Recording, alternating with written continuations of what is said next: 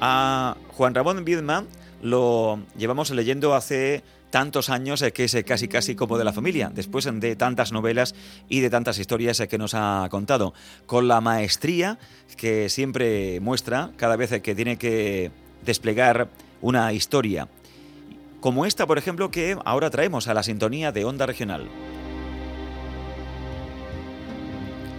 Se titula Crisanta Juan Ramón, que es un autor que cultiva, como pocos, el género policíaco y además en, esta oportunidad la novela nos aporta una valencia, otra valencia, otra virtud, otra cualidad, que es que nos eh, lleva a la Sevilla del año 1936. Y cuando se juntan dos elementos, el policíaco y el histórico, la verdad es que de forma irremediable nos lanzamos a la lectura de una novela como esta que presentamos, eh, Crisanta.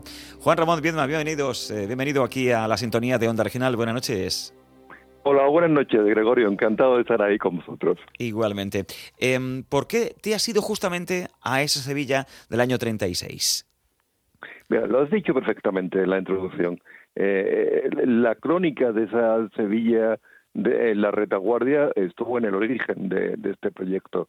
Había hacía mucho que quería contar y que quería contarme a mí mismo cómo fue eh, este escenario donde Sevilla se convierte eh, unas pocas semanas después de la sublevación eh, militar de 1936 se convierte en el cuartel de España, en el hospital de España, en un lugar donde de día se, se lleva a cabo una vida más o menos normal y por la noche eh, vivimos uno de, de, los espacios más, más terroríficos eh, con una purga constante, una represalia y una y un, una batería de, de asesinatos eh, comparables a muy pocos espacios históricos de, de este país.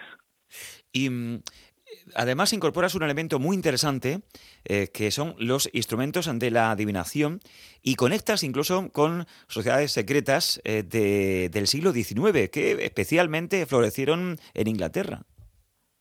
Sí, porque fíjate, una vez que tenemos ya eh, el contexto, ahora hay que armar una novela sobre ello, ¿no?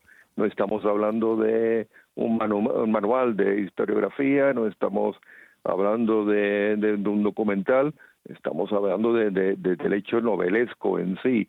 Y, para eso hay que, montar una historia o muchas historias, como es el caso, donde por una parte me sirvan de, vehículo para hablar de, de, los temas que son recurrentes en toda mi obra y por otra parte pues, podamos brindar al lector una trama en la, en la que de repente eh, se, se, se, pueda enganchar y, leerla con, el placer y con, y con la pasión con la que eh, las novelas eh, deben acercarnos eh, este tipo de, contenidos. Y, y, para ello, ¿qué, qué mejor metáfora, como te decía antes, eh, una, una ciudad en la que en este periodo del que yo hablo se llegaron a, cometer 6.000 asesinatos, eh, solo 6.000 asesinatos al margen de, de, los que se llevaron a cabo de, forma institucional, al margen de los que eh, llevó a cabo el Poder Judicial y el Poder Policial. Eh, ¿Qué mejor metáfora, te decía, para contar todo esto, este crepitar de muertos, que convertirla también en una novela de fantasmas? Mm. Eh, ¿Quién es Crisanta? Bueno, Crisanta está en, de alguna manera en el, en el motor de todo esto. Eh, inmediatamente después de, este golpe de Estado de 1936, detrás de la tropa que iba eh, invadiendo las ciudades, eh, iba un, un de, de carroñeros que se dedicaban a ramplar con los objetos artísticos que encontraban en los palacios, en, las instituciones y muy especialmente en las iglesias. Eh, estos objetos eh, artísticos necesitaban un cauce para, para ser distribuidos y ser revendidos. Eh, eh, Crisanta es una contrabandista, se dedica a, a vender, de forma, incluso con marchantes internacionales, este tipo de objetos y a ella recurren para encontrar una obra artística muy concreta, un tríptico de Van Heyt, un tríptico que es mitad real y también mitad leyenda, y, que le puede reportar la libertad, más que, más que un, montante económico, le puede suponer salir de, un país que está a punto de caer en el eh, oscurantismo. Para ello, Crisanta se adentra en, la boca del lobo, y la boca del lobo es, en este caso, el, eh, la maquinaria represora de, del, del, dictador, en este caso el dictador de Andalucía, el, el virrey de Andalucía es Gonzalo Queipo de Llano. Pone en peligro su vida, se, se, se mete en las entrañas de esta maquinaria en una larga trama que termina en la misma eh, centro de la Catedral de, Sevilla. Hay un personaje, Juan Ramón, que va a gustar mucho a los lectores, que es el de Alberto Chacón, eh, que se encarga de realizar investigaciones esotéricas. ¿Qué me puedes comentar de él? Pues fíjate, él te decía antes que bueno utilizaba un poco el, hecho de la investigación paranormal para eh, darnos una idea del momento histórico, pero pero no está elegido al azar.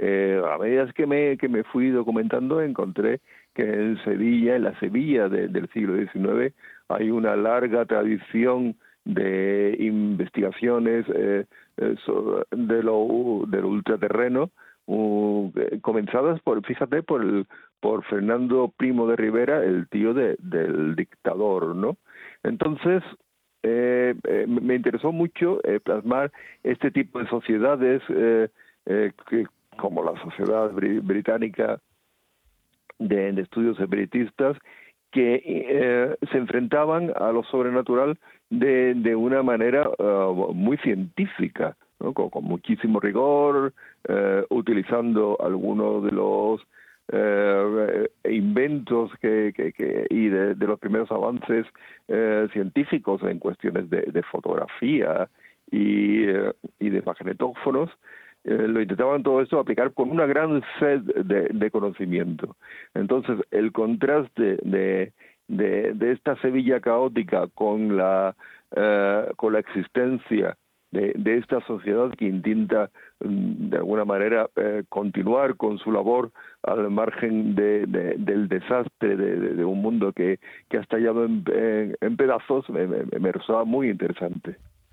Estamos hablando a esta hora de la noche aquí en la sintonía de Onda Regional con eh, Juan Ramón Viedma. Y hay alguien, hay alguien que se ha acordado de ti. Escucha, escucha.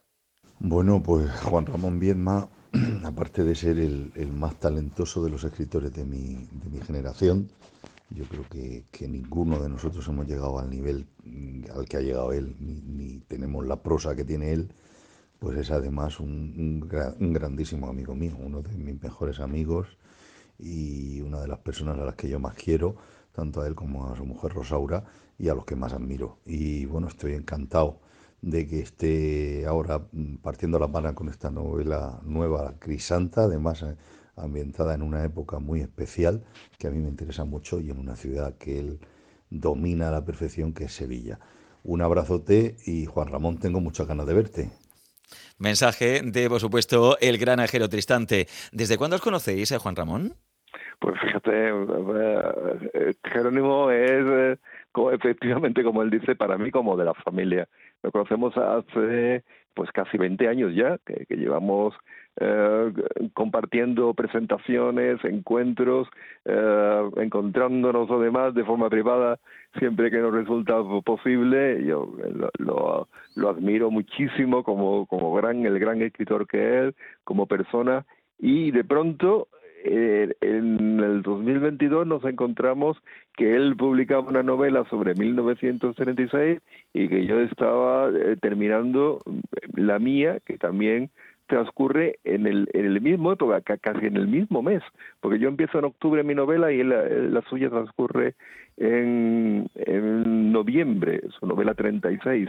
Él habla de del Madrid eh, asediado y yo de la Sevilla de la retaguardia. Entonces, eh, de, forma completamente inopinada se ha dado esta confluencia y, bueno, ya solo nos queda eh, reunirnos algún día frente a los lectores para, para poner en común todo lo que lo, que hemos averiguado los dos sobre esta época. Jero es eh, reunirse con Jero es siempre una alegría, es estupendo porque es una persona absolutamente excepcional.